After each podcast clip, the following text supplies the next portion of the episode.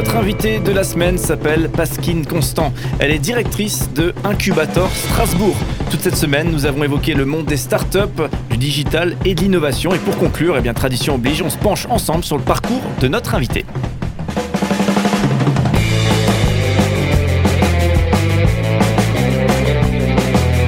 Cinq colonnes à la notre invité de la semaine. Pasquine Constant, bonjour. Bienvenue pour cette euh, dernière euh, partie euh, de notre émission ensemble.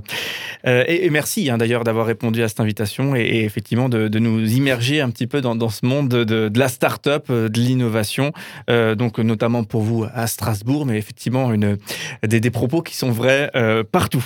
Alors c'est une tradition. Dans cette émission, on aime bien découvrir le, parcours de, nos invités et donc dézoomer par rapport à leur activité qui est menée aujourd'hui même. Euh, est-ce que, est que vous aviez, euh, j'imagine qu'on peut pas dire qu'on avait en projet effectivement de, diriger une, structure qui, fait de l'incubation, donc du suivi de start-up à, leur création? Étant plus jeune, j'entends. Euh, pas du tout. Ça n'existait pas. Oui. Est-ce qu'on peut, du coup, alors j'ai déjà quelques infos sous les yeux, hein, mais est-ce qu'on peut passer en revue ensemble justement les, grandes lignes de votre parcours pro? Alors j'ai commencé en 97. En 97, on parlait pas vraiment de start-up, on parlait d'internet. Tout doucement. Euh, tout doucement, mais vraiment tranquillement. Alors j'avais j'ai eu beaucoup de chance parce que j'ai pu travailler au DNA et les DNA c'était euh, le premier site de presse euh, quotidienne régionale en, ligne à cette époque-là. Et donc il y en avait quelques-uns qui étaient en train de, suivre, mais ça avait été créé je crois un an avant. Et, et donc mon objectif là, c'était vraiment de, d'essayer de faire en sorte que euh, on arrive à faire quelque chose avec un site internet de presse. C'était euh, et puis qu'on arrive à, gagner de l'argent aussi avec un site internet de presse. Alors il faut juste se projeter en 97. Ouais. C'est fou comme ça a évolué. D'ailleurs, c'est presque, ça fait peur presque. Ça fait peur. J'avais, j'avais un, modem euh, qui me permettait d'aller voir trois heures par jour Internet. J'avais un, un, Mac SE qui était un, un Mac qui, avait un écran qui devait faire 15 euh, cm sur 15 avec une disquette en dessous. C'était en noir et blanc et c'était vraiment. Euh, c'est, on ne peut pas imaginer aujourd'hui qu'on en était là quand j'ai démarré. Enfin, moi, j'ai, toujours du mal à me reprojeter là-dedans. Donc, euh, c'était les démarrages. On faisait un nouveau site internet tous les six mois. Donc c'est juste incroyable aussi parce que je travaillais avec une entreprise qui s'appelait SDV Plurimédia et donc on travaillait on travaillait au quotidien pour les faire des nouvelles versions et puis aller aussi vite que la technologie. Donc c'était un truc euh, assez incroyable. Et c'était pas du tout mon objectif quand je suis rentrée, quand je suis rentrée au DNA. Je voulais devenir journaliste. Donc rien à voir avec ce que je faisais, mais c'était passionnant. Et la partie euh, Internet était passionnante. Mais je gardais toujours en tête d'être dans un média et de me dire, tiens, je serai peut-être journaliste un jour. Mais euh, au final, j'ai appris plein de choses que je n'avais pas imaginées pendant sept ans là-bas.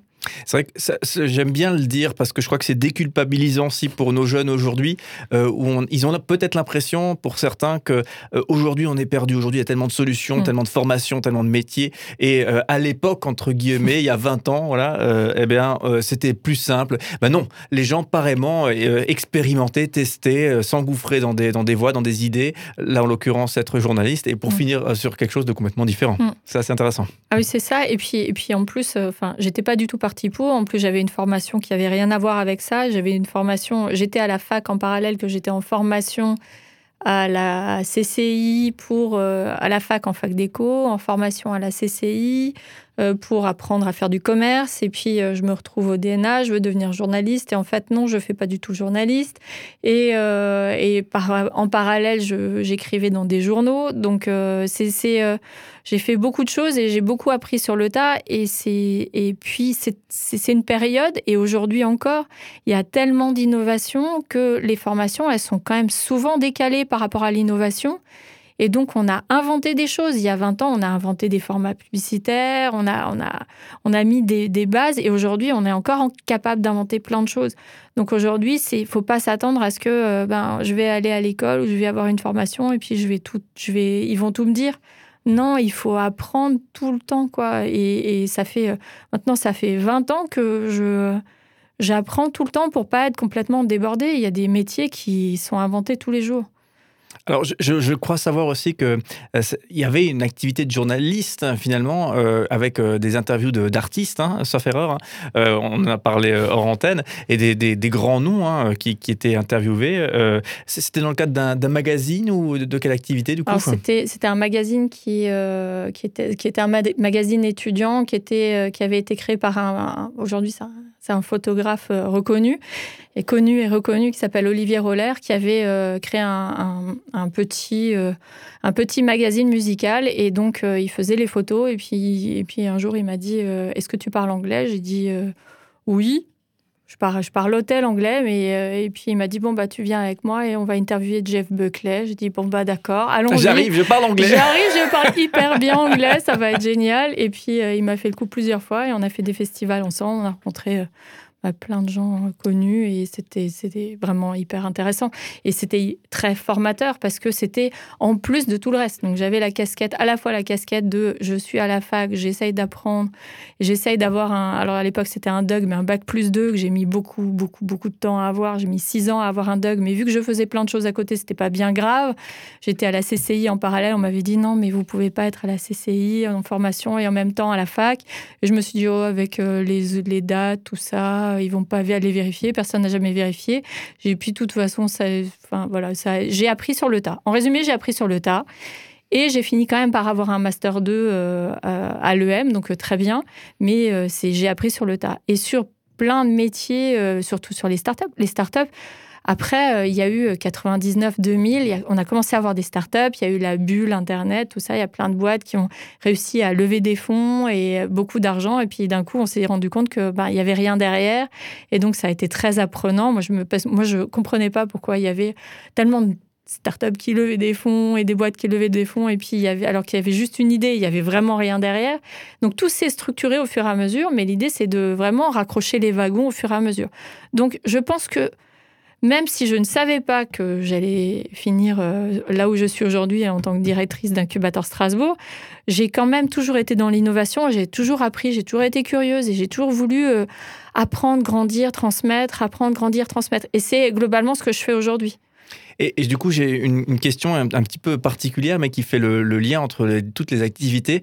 Est-ce qu'il y a des, points communs entre justement ces, artistes euh, que vous aviez pu euh, rencontrer euh, il y a une vingtaine d'années, en termes de profil, des points communs avec justement des, des, personnes qui portent des projets, des créateurs de projets? Donc finalement, je, vois moi deux types de créateurs, des créateurs projets innovation en entreprise et des, créateurs artistiques mmh. de musique. Est-ce qu'il y a des, points communs ou est-ce que c'est rien à voir finalement? Ah, je pense qu'il y a des points communs. C'est euh, globalement l'engagement.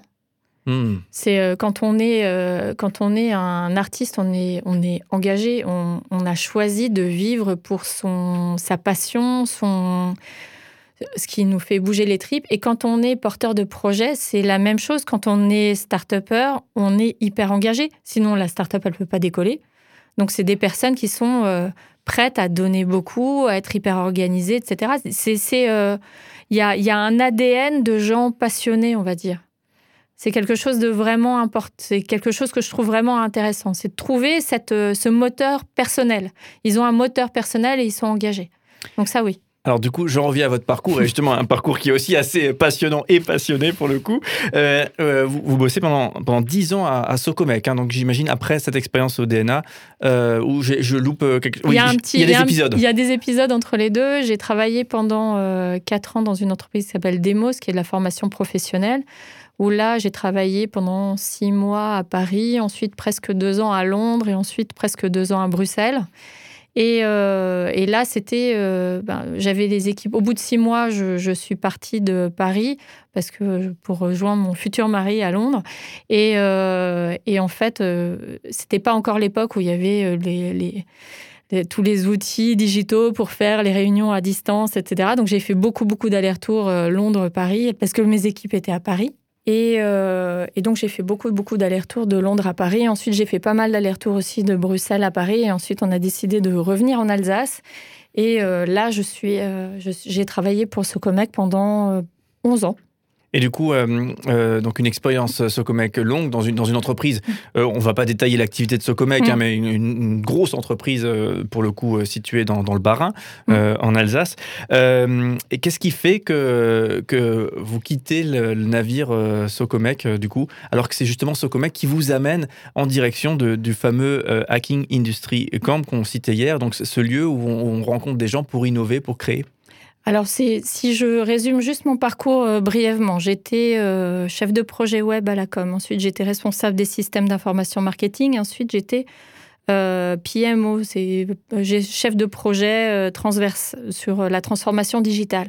Et donc, c'est à ce moment-là que je me suis ouverte sur l'écosystème encore plus et où j'ai découvert euh, la, le Hacking Industry Camp, j'ai découvert d'autres hackathons, j'ai commencé à donner des cours, et puis euh, parce que je me suis rendu compte qu'il me manquait quelque chose dans, mon métier de tous les jours, c'était la transmission et l'échange et l'innovation, la créativité. Je l'avais un petit peu, mais je sentais que j'avais besoin de plus. Et donc, euh, j'ai monté ma boîte pendant. J'ai pas encore fermé, mais je vais pas tarder à fermer parce que j'ai quand même un autre métier maintenant. Et j'ai donné des cours dans différentes écoles et j'ai accompagné des startups. Et c'est là que je me suis dit non, mais en fait, c'est ce qui me correspond le plus, quoi. C'est d'accompagner des personnes qui sont dans l'innovation. Et puis, c'est là où j'ai le plus de valeur c'est je suis créative, j'ai envie d'accompagner les gens et donc voilà. Donc euh, c'est là où c'était, je pense le, euh, il y a eu un petit un petit mouvement qui m'a dit euh, bon, là, donner des cours, c'est chouette mais accompagner les start c'est encore mieux. Et il y a eu cette opportunité du bureau qui ouvrait à Strasbourg, d'incubateur, et, j'ai saisi l'opportunité. donc aujourd'hui, vous êtes directrice d'incubateur à, Strasbourg. Une toute dernière question, et, je pense qu'une question qui est importante pour, euh, qui pourra peut-être aider ou euh, certaines personnes. Euh, vous quittez quand même donc Socomec, une, grosse boîte, 11 ans d'expérience dans cette boîte, donc j'imagine voilà un salaire qui, est intéressant, beaucoup de, de, de, réseaux et de quelque chose de, fort dans cette entreprise, forcément. vous quittez pour, pour lancer c'est une activité. Donc euh, un peu le, saut dans le, dans le vide hein, pour peut-être que, ou je ne sais pas, hein, mais en tout cas, j'imagine que ça fait peur euh, pour peut-être d'autres qui, qui, ont cette réflexion-là. Est-ce que vous avez eu peur? Comment est-ce que vous avez fait? Alors j'avais déjà fait une phase intermédiaire parce que j'étais déjà passé à 80% pour monter ma structure. Donc j'étais déjà, euh, j'avais déjà un peu moins peur. J'avais plus qu'une flaque d'eau à, à, traverser. Donc euh, j'avais vraiment moins peur. Et puis euh, c'était pas, c'était pas tout monter de zéro. C'est la structure existe, elle existe dans d'autres villes.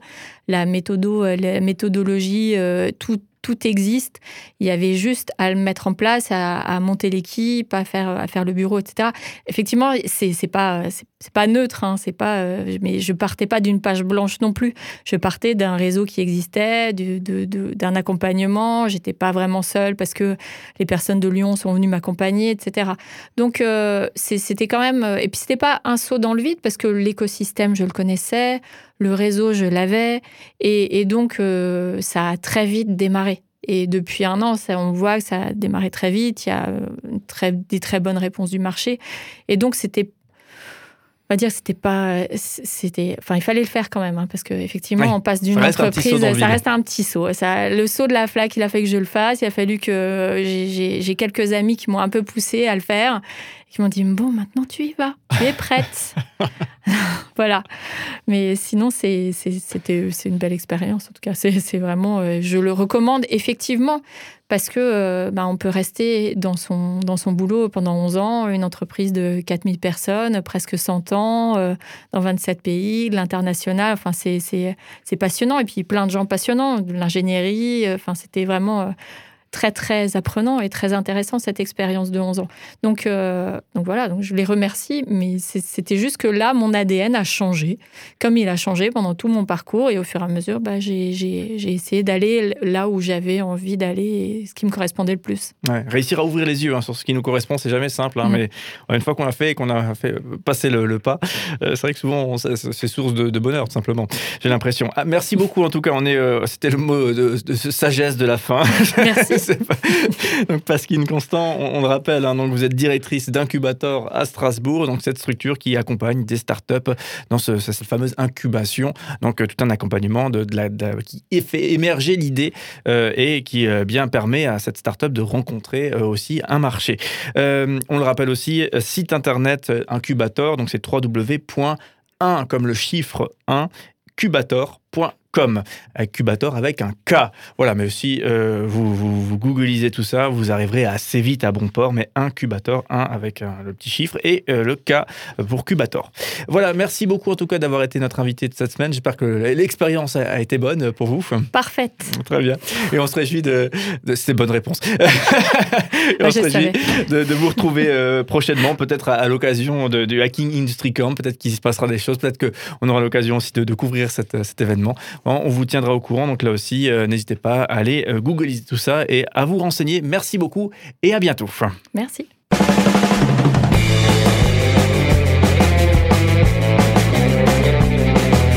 5 colonnes à la notre invité de la semaine.